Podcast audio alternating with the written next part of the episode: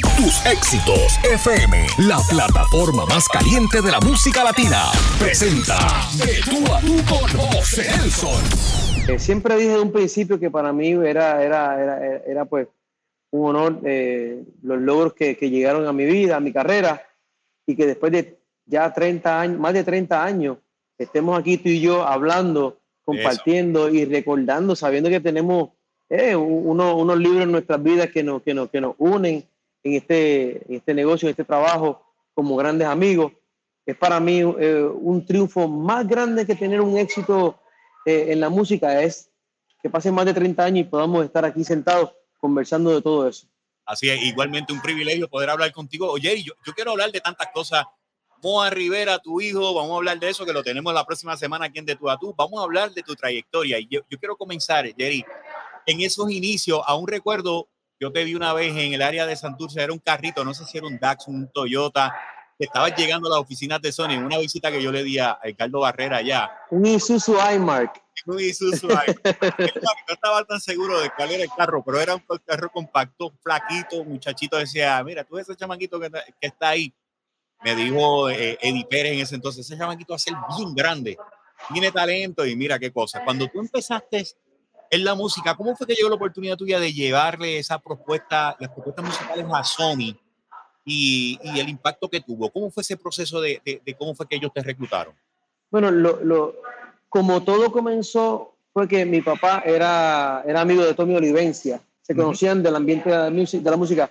Mi papá como cantante de música trío eh, conocí a Tommy y, y, un día le dijo, mira Tommy, eh, me gustaría que escuchara el hijo mío, el hijo mío es muy fanático de Frankie Ruiz y a lo mejor te puede funcionar en la orquesta. Él fue, pasó por el hotel donde cantaba el viejo mío, que era el antiguo Caribbean en Isla Verde. La Verde. Y, y, me, y, me, dijo, ¿qué canción tú puedes cantar de Frankie? Como hablaba él, ¿qué canción tú puedes cantar de Frankie? ¿Te acuerdas? Y yo le dije, bueno, puedo cantar de las canciones que grabo contigo, puedo cantar Viajera, Que se mueran de envidia, Aléjate de mí, Lo dudo. Y digo, ya, ya, ya, tranquilo, no me digas todas las canciones. Pues, de las tuyas, estoy hablando de las tuyas, que grabo contigo, no de la solución ni solista, de las tuyas. Y me dijo, cántame una. Pues nada, arranqué con Que se mueran de envidia. Y pasaron como, como 30, 40 segundos y me dijo, bájate la tarima te vas conmigo para Colombia, dime cuál es el size tuyo de cintura, zapatos, eh, la camisa, yo me imagino que eres small arriba, small por todos lados, que eres chiquito, yo pesaba 105 libras.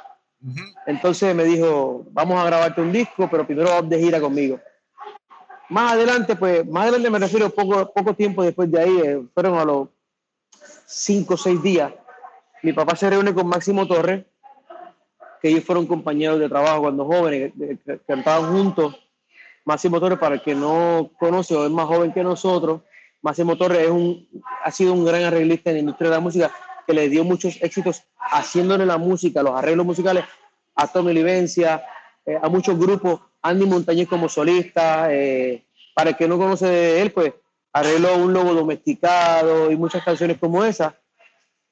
Le dijo a mi papá, vamos a hacerle un demo porque me comentan que sería mejor la gente de la industria que él, en vez de grabar con Tommy, grabara solista. Luego mi papá se reúne con Tommy y le dice, mira, me están recomendando por otro lado. Se formó un problema grande, eso nadie lo sabe. Fue, fue un, como un, hubo una pequeña confrontación entre papá y Tommy, porque Tommy se molestó porque otras personas le ofrecieron a él que yo debía grabar como solista mejor. Y para hacerte el cuento largo corto, eh, grabé dos canciones. En aquel entonces se, se, le enviaron a la compañía CBS, que era Columbia Broadcasting System, que más adelante compró Son, Sony, compró ese sello. Y pues, tuve la, la, la, bendición de conocer personas como Al y George Zamora, uh -huh. que fueron los que me firmaron musicalmente como artista y siguen siendo hoy por hoy, a que sepas, los, los hermanos Zamora, que tú los conoces, Seguro. siguen siendo como mis padrinos, son mis grandes amigos, los amo, los adoro, los admiro, los mejores consejos de mi vida me los, me los han dado esos dos señores. Y, y, y, al igual que te digo a ti, que después de tantos años sentarnos y compartir juntos, para mí es un premio grande porque en aquella época la tendencia era que un artista no duraba más de 5 o 6 años con éxito, desaparecían. Y yo decía, si puedo durar más de ahí, ojalá que sí, yo haré mi máximo. No voy a presumir que voy a durar mucho, pero voy a dar mi máximo porque ojalá que así sea y nunca los decepcione. Y, y estamos felices de que hoy por hoy seguimos trabajando en la música y representando a Puerto Rico, representando a la raza latina, sobre todas las cosas, la salsa. Es importante, y ahí cuando tú haces esa presentación con ellos, que te firma CBS, eh, fue un producto pequeño que estaba prácticamente en desarrollo y una que otra canción pudo entrar, porque también está, tú entraste, tú arrancaste en el momento más, más crucial de la salsa romántica, donde había una cantidad de exponentes musicales que estaban saliendo. y entraste, entraste, a guapiar chamaquito entre los, entre los veteranos. De momento se hace la producción abriendo puertas, es precisamente en esta producción donde explota tu carrera, donde una de las cosas positivas que se logró contigo es que tú cautivaste a varias generaciones, una generación de niñas que hacía tiempo y de niños, ¿no? Que no se interesaban por la salsa. Sabes que siempre se venía con la vuelta de la salsa de la Fania de los 90. La llegada de Jerry Rivera con Abriendo Puertas fue ese, ese, ese nuevo aire que necesitaba el género. El éxito de Abriendo Puertas, Jerry, ¿tú te lo esperabas? El impacto que tuvo esa producción en su totalidad.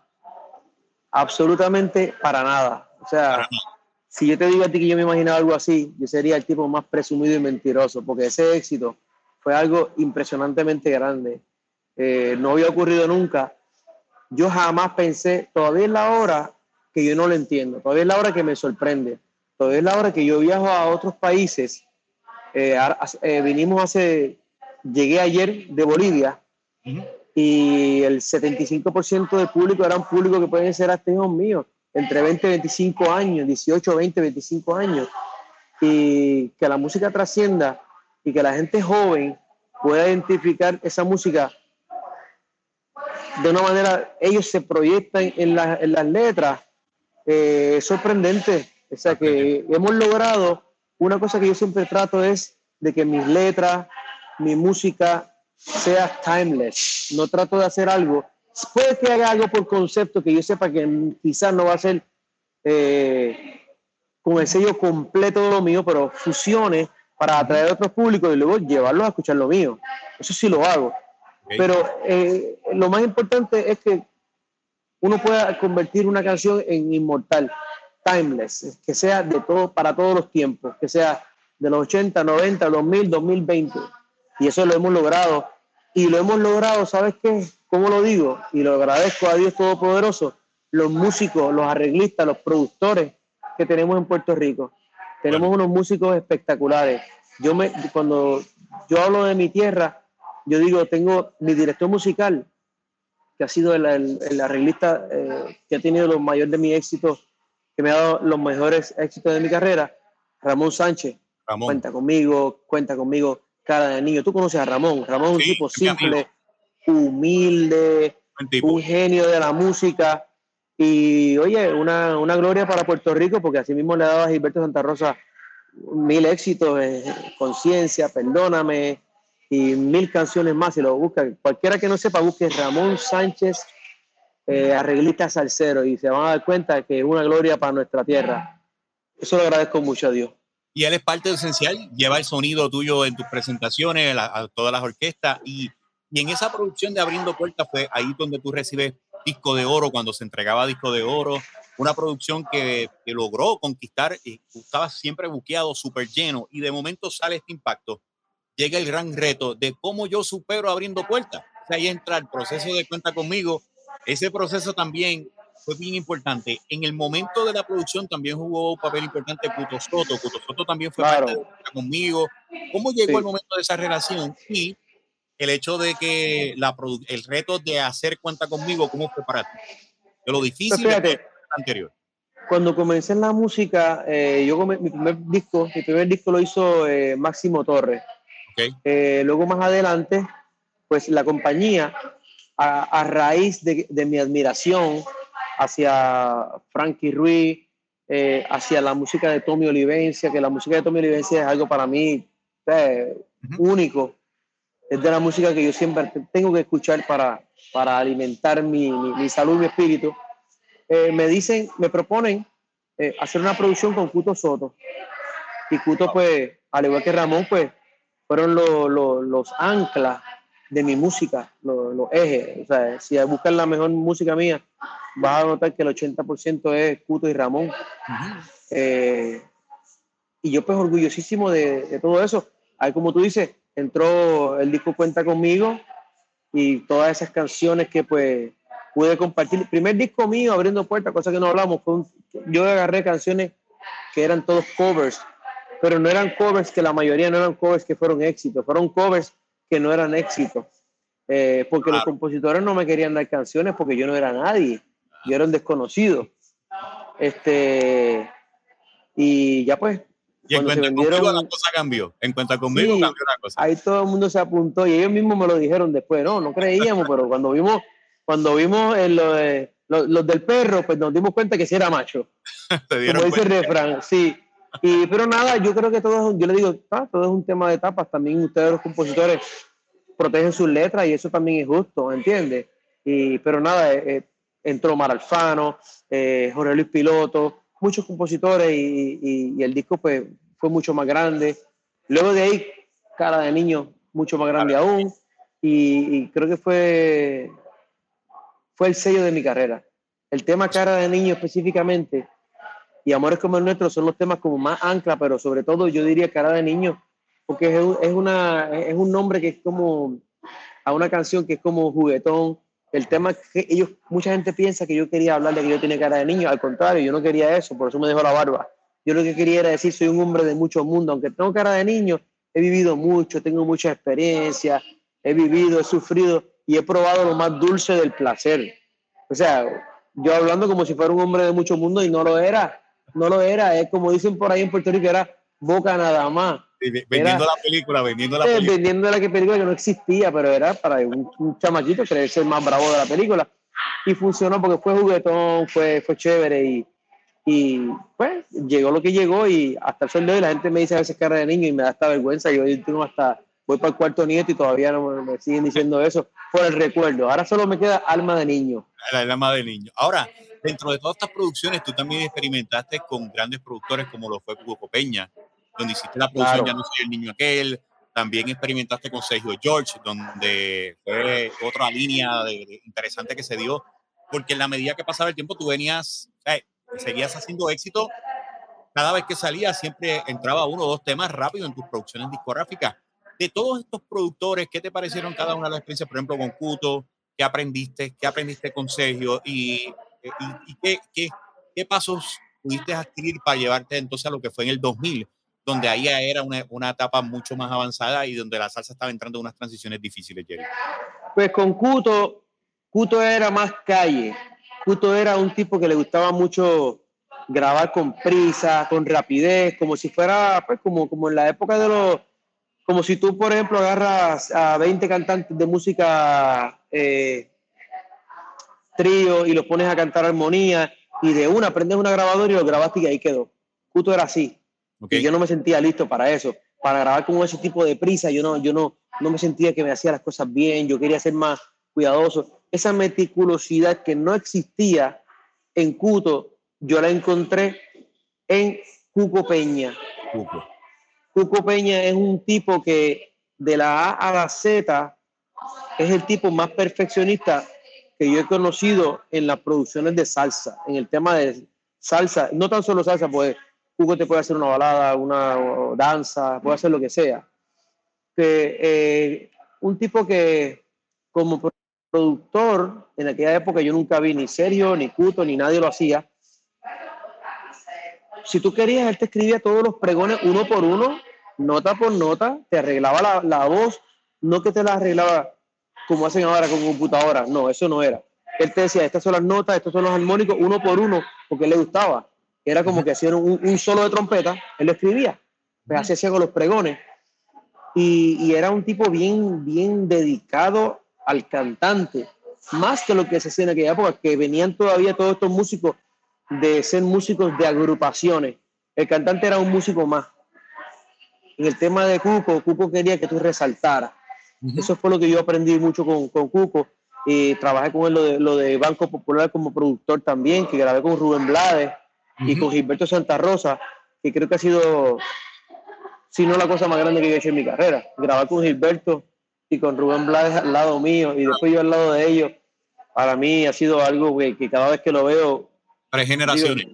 no lo creo porque son, los dos son algo, para mí, yo me quito el sombrero frente a ambos, donde quiera que lo veo y lo digo.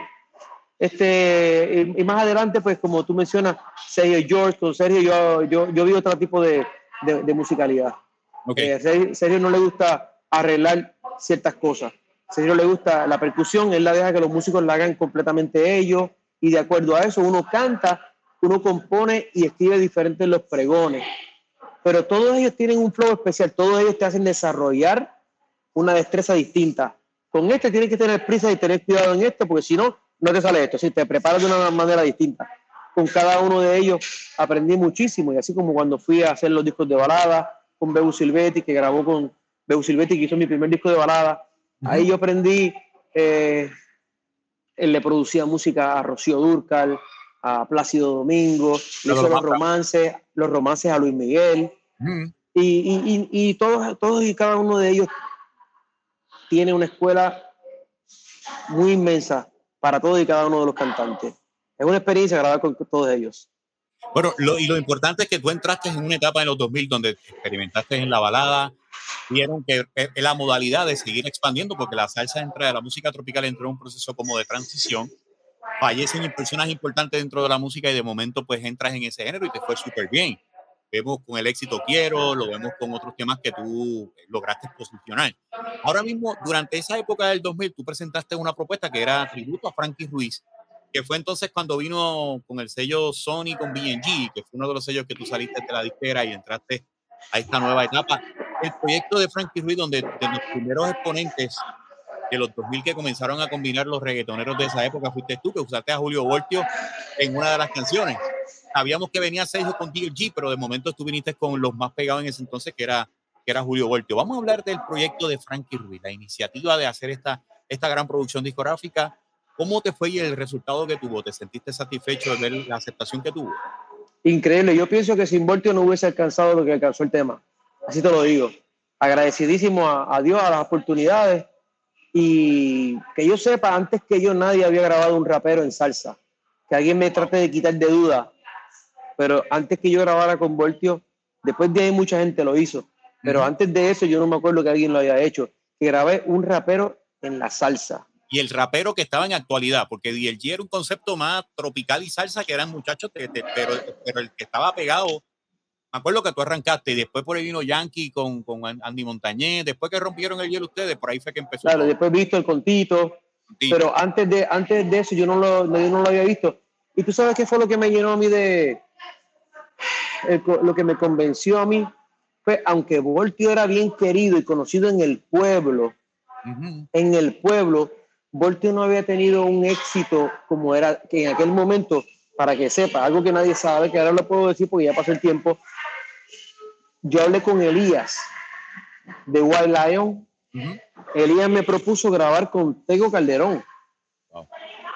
Y Tego era el número uno en el mundo entero en ese entonces. O sea, no tan solo reggaetón, artista latino. Entonces yo le digo a, Elías, Elías, ¿tú sabes el problema que yo tengo con Tego?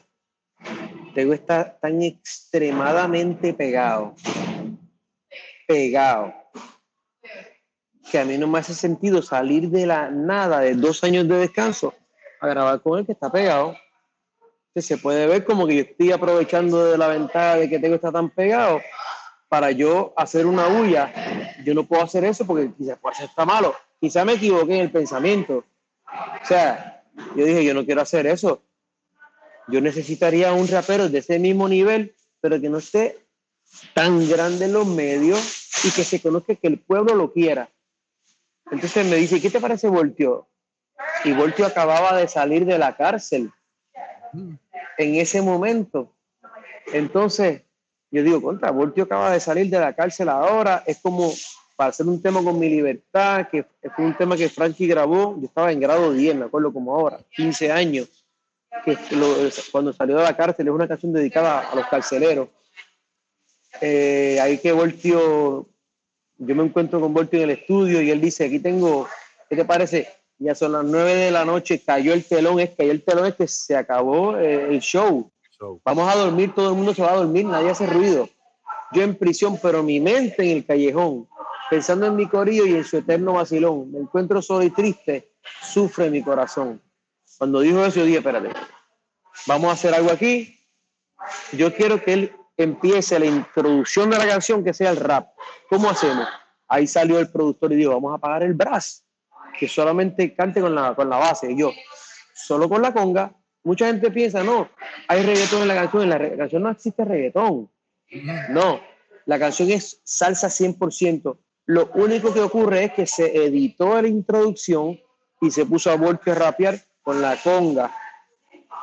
Pero si tú lo oyes bien, él rapea con la clave de salsa. Ya hasta las 9 de la noche cayó el telón. Yo en prisión, pero mi mente en el callejón. Pensando en mi código, en su eterno vacilón. Me encuentro solo y triste y sufre mi corazón. Ay, Dios mío. ¿Entiendes? Él cantó con la clave el rapeo. Quedó impresionante. Y como te digo, uno tiene que ser agradecido en la vida, porque todas las bendiciones que uno tiene, uno tiene que decírselo a las personas. Yo he sido bendecido con esos productores que tú mencionaste, Cuco Peña, Ramón Sánchez, Puto Soto, Sergio George, todos esos productores que le han aportado a mi carrera y con los artistas que han contribuido también. En este caso que estábamos hablando de, Volpio. Para mí, si no fuese porque Volpio entró ahí, cayó como anillo al dedo y le dio al tema el sentido de la historia. No era yo, el de la cárcel, el que salió, el que puede explicar esa canción mejor que yo. Es uno que acaba de salir de la cárcel, que se llama Voltio, y se la está cantando ahí tal cual. No había mejor forma. Y de ahí fue el palo que se dio y ya tú sabes, el resto es historia. Se hizo historia con, con, mismo. con ese homenaje a Frankie Ruiz. Durante ese tiempo eh, fue bien interesante porque ayer era que estaba en un momento bien difícil el, el género de la salsa. Jerry, durante el lapso del 2000 o del 2010 al 2020, tú tomaste un tiempo, ¿verdad? En la música, un tiempo para, para repensar, para descansar, eh, de grabar producciones, de momento sales con una producción de Navidad, de momento sales con otra producción en salsa luego de tanto tiempo y también el público continuaba aceptando tu propuesta. ¿A qué se debió el tiempo de que te tomaste este espacio dentro de la música y que no salías todos los años con una propuesta musical? Yo, encuentro que es bien difícil uno disfrutar una carrera musical grabando todo el tiempo. Yo creo que hay artistas que llegan a un punto en que muchos de ellos entienden que es necesario estar en los premios Billboard, estar en los premios Lo Nuestro, estar renominado, estar sonando, sonando, sonando, sonando. Y, y a veces pueden sacrificar la calidad por la cantidad. Que graban 50 canciones y ninguna de ellas quizá tiene la calidad. O se desenfocan y se vuelven locos. Mira, quiero grabar porque ya es una costumbre que hay que grabar. Yo realmente, pues, a mí, a mí se me hace difícil convencerme de entrar a un estudio de grabaciones. Tiene que ser que me guste mucho la canción y que yo crea que, que, que yo sienta que, que puedo respaldar también el trabajo eh, discográfico en la calle. Yo soy una persona que me gusta disfrutar mucho de la familia, me gusta vivir una vida normal, no me gusta vivir siendo 24 horas artista. ¿Entiendes? Es una responsabilidad muy grande también. Yo creo que todos son los muchos elementos. No digo que tengo la razón, digo por las razones que yo creo que no lo he hecho. Sí entiendo que han habido, cuando yo a veces eh, doy hacia atrás el tiempo, entiendo que, que, hubo momento en que debía haber hecho unos movimientos que sí no hice, y eso es muy cierto. Pero te digo las razones, que en ese momento me he sentido como que, contra, no es necesario grabar un disco, si ya el disco de Frankie, eh, el disco eh, tuvo muchas ventas, la gente le encantó, yo no creo que es necesario como que sacarle una segunda versión, una, un segundo volumen corrido, la compañía quería que lo hiciera, y de seguro la gente me lo pidió y hubiese sido bueno pero yo creo que le quita la autenticidad al primer disco. Y, y, entonces, no, que vas a hacer mucho dinero, vas a ganarte este montón de dinero. yo, es que yo no quiero, no todo en la vida se puede basar en dinero. O sea, la, la vida, antes del, antes del dinero, antes de la fama, antes de cualquier cosa, vienen los valores. ¿Entiendes? Y, y, y, yo no puedo dejar que el dinero me haga a mí convertirme como, como, como en un cualquiera. ¿Entiendes? Por esa razón he tratado de ser un poquito más selectivo, pero te comento que tengo más de 20 canciones grabadas. Tengo dos álbumes completos, diferentes conceptos terminados. Ya el 2023 arrancamos con un sencillo nuevo, porque tampoco es para cogerme de vacaciones y poner mil excusas de que, por las razones que no. Y, y, más ahora el género lo necesita y tú, tú eres joven todavía, que sigues para mantener esa consistencia y sé que ah, eh, hay muchas generaciones que se identifican contigo, Jerry. Entiendo de que hay, hay, hay, mucho todavía por hacer dentro de las nuevas propuestas y, y porque el género de la salsa lo necesita en este momento. Sí, en el género de la salsa hace falta mucha gente joven, eh, que tengan talento, que tengan, eh, que tengan la mentalidad, eh, el respeto a la salsa, número uno. Tiene que estar en la sangre y tienen que haber distintos talentos, tanto varones como féminas. Hacen falta féminas en la salsa también, que representen la mujer. Hacen falta. Y hay. No es que no hay. Hay muchos, muchos en Puerto Rico hay talento He escuchado uno, unas muchachitas en la isla que están cantando que, que hay que agarrarse bien los, los, pantalones porque están sólidas cantando. Aquí lo, aquí lo más importante de todo, yo sé que, que existe una, un cariño y una nostalgia por todo lo que se ha hecho a lo largo de los 55, 60 años que ha tenido el género de la salsa. Pero yo pienso que también no podemos, que se comete el error de que se juzgue a nuevas generaciones y comiencen las comparaciones.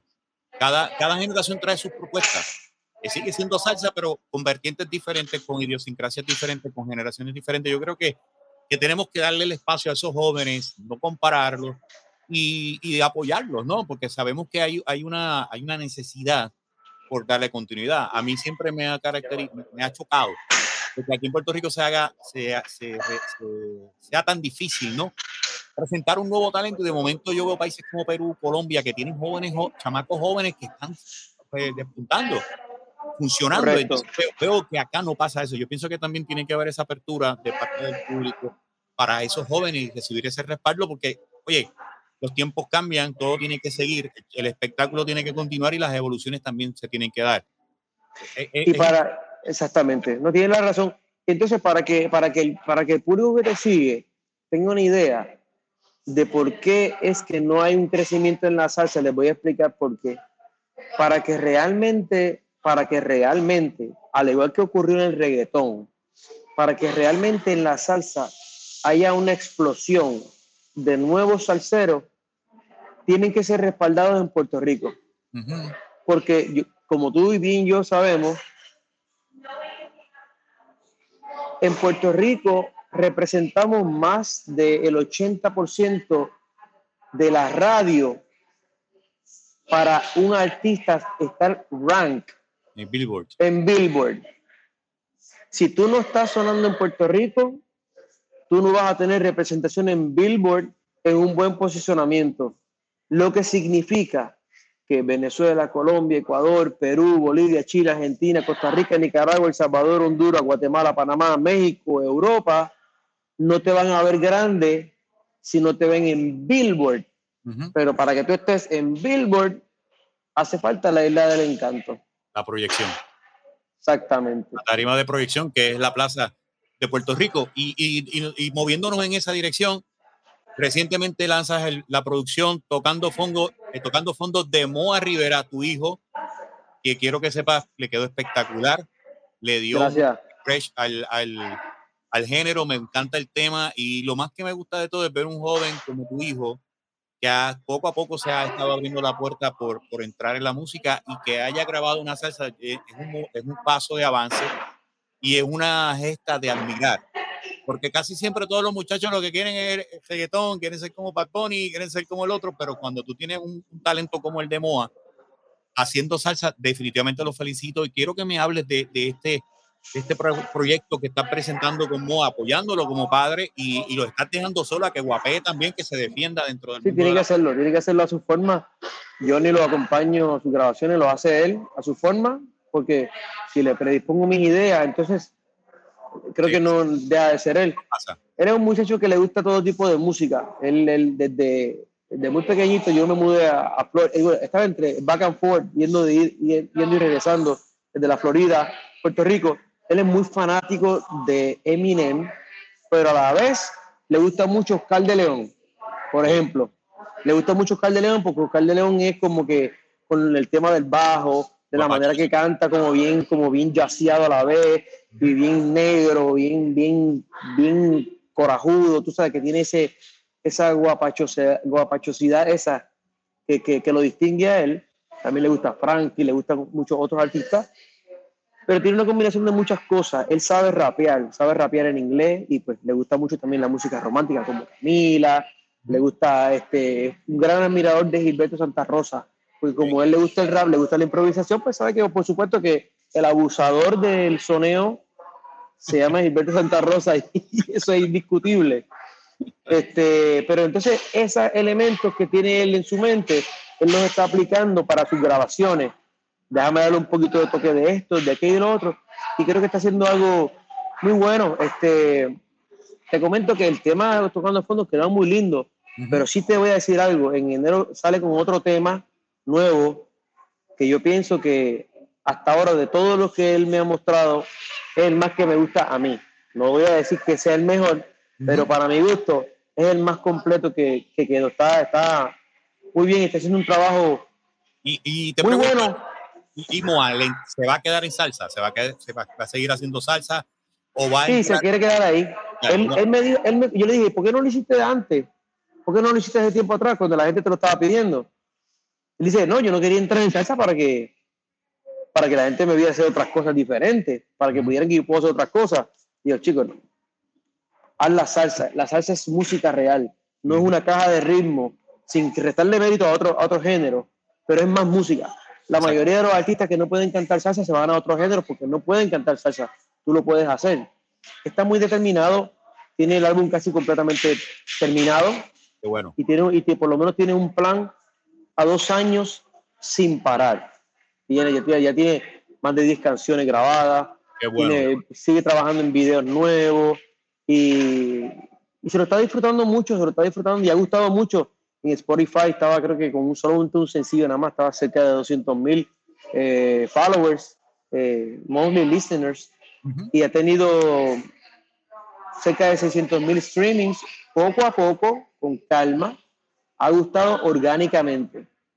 Eso es lo importante. Es lo importante y sobre todo en plataformas como emisoras como las que yo tengo, Tu Éxito FM, muchas emisoras digitales lo están apoyando y eso es bueno porque las emisoras digitales, los híbridos, ¿no? lo que le llaman webcaster, se han convertido en las emisoras, en los medios como antes tú ibas a la isla, que iba a las AM, que iba a todo el mundo porque era que se pegaba y entonces esa función la están haciendo también las emisoras digitales. En nuestro caso, inmediatamente nosotros presentamos el tema buen response, no tan solo de América Latina, sino de Puerto Rico. Me gusta el tema, Moa Rivera, buen tema, hace las opiniones y la reacción. Así que, sin duda, son buenas noticias, Jerry, porque el género lo necesita, como hemos mencionado. Y me, y me alegra muchísimo saber que tu, que tu hijo tiene, tiene esa visión musical y que dentro de la modalidad que se está dando ahora, también él puede expandir su, su, visión musical, world music, puede, puede hacer lo que quiera. Y eso es Voy por la salsa. Exactamente, va por la salsa como base, pero siempre busca influenciarse de otros géneros musicales. La verdad que Exactamente. Tema. Antes de, de, de, finalizar un ratito, quiero que me hables de tu participación en Puerto Rico. Saluda a Ismael Miranda. Va a ser el miércoles 9 de noviembre en el Centro de Bellas Artes de Puerto Rico. Ahí va a estar Gilberto, Víctor, Ale de Castro, Chucho, Dani, Domingo Quiñones, Juan José Hernández, San Juan Habana, Jerry Rivera. Eh, bueno, me faltan más, no quiero que Víctor Manuel, la India, Tito Nieves, José Canario, ¿qué más? ¿Qué más? Esta oportunidad con, con lo de Ismael, ¿cómo te Entre familia, entre familia. Ismael siempre, déjame decirte, hay una anécdota hace muchos años, muchos años, antes de yo grabar, mi hermano mayor, Edwin Ito Rivera, que fue, eh, fue cantante de la orquesta Puerto Rican Power, él me dijo a mí, cuando aquella época él estaba, estuvo con Tito Roja, luego entró Baldo a la orquesta, Baldo Román, y yo conocía a Ismael Miranda, me acuerdo como hoy en Naguabo, en la pescadería, bebiéndose un caldo de, creo que era de pescado, que tenía, qué sé yo, como 13 años. Y mi hermano le dijo, mira, tiene un galito chévere, canta duro, canta alto. Eh, posiblemente lo vamos a grabar en salsa pronto, como en un año, dos años. Y comencé a hablar con él y él me dijo, todo lo que me dijo él lo hice y gracias, gracias a Dios pues eh, los consejos de él fueron, fueron muy importantes. Me dijo, cuidado con las decisiones que tome. Yo pasé por unos vicios, pasé por aquí, derroché un dinero aquí, más adelante aprendí, lo invertí de esta forma y todo eso lo tomé en conciencia. Y hoy por hoy es una de las zapatas de la casa que existen en mi vida. Y, el buen consejo siempre es sabio, Ismael. De, la perspectiva mía, para mí ha sido uno de, la, de los ángeles que Dios me puso en el camino en los pasados 10 años para crecer en este género y, y, sobre todas las cosas, tener diferencias con mucha gente que me tocó esa encomienda de, de obras y de cosas que se estaban haciendo y él me tomó de la mano, vamos a trabajar aquí negrito y sin duda verlo que ha ido en recuperación y en un milagro de Dios y por lo que pasó Ismael, así que es, es una alegría extraordinaria y esa noche... Es un ser muy especial, un ser muy especial y se merece que en vida, como, como, como, como todos aquí, estemos juntos, que él vea que el amor hacia él, el amor entre colegas. Eh, le quiero dar las gracias yo personalmente a él por, por, por, todo lo que ha hecho en la salsa. Y oye, a Gilberto, que ha sido la persona que ha estado también frente a este proyecto cara a cara, día a día, segundo por segundo, empujando para que esto se dé de la manera que se está dando. El gran Gilberto ha hecho un empuje muy grande en todo esto, impresionante. Y sin duda va a ser un gran espectáculo. Ya quedan pocos boletos. Quiero que el público vaya a tcpr.com y puedan comprar los boletos y vean este espectáculo. Ya tú sabes, hasta Jerry Rivera, todo este gran junte de amigos que no se da todos los días en un, momento, en un momento especial para nuestro gran amigo Ismael Miranda.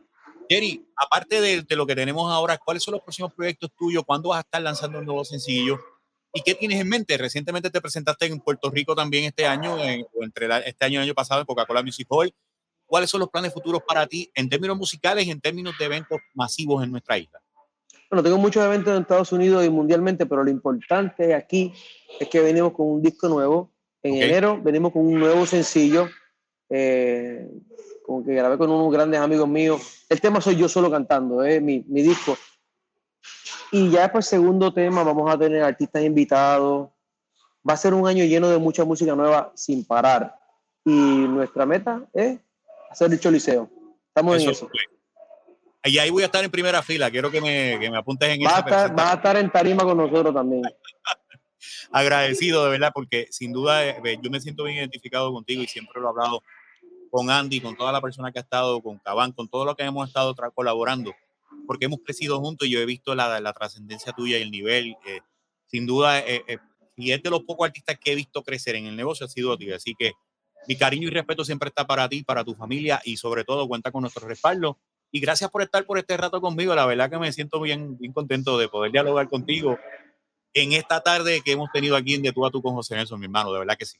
Usted ha, ha estado siempre ahí conmigo tú desde Ponce, imagínate, has estado siempre dándome ese apoyo, ese cariño, siempre tu sonrisa y con tu, con tu alegría siempre que te, que te, que te distingue. Gracias. Y nada, nos vemos en Puerto Rico, hermanito, va a pasarla bien. Gracias por este tiempo. Dale, eh, vamos para el cafecito, que por lo menos poder compartir un rato. A mí,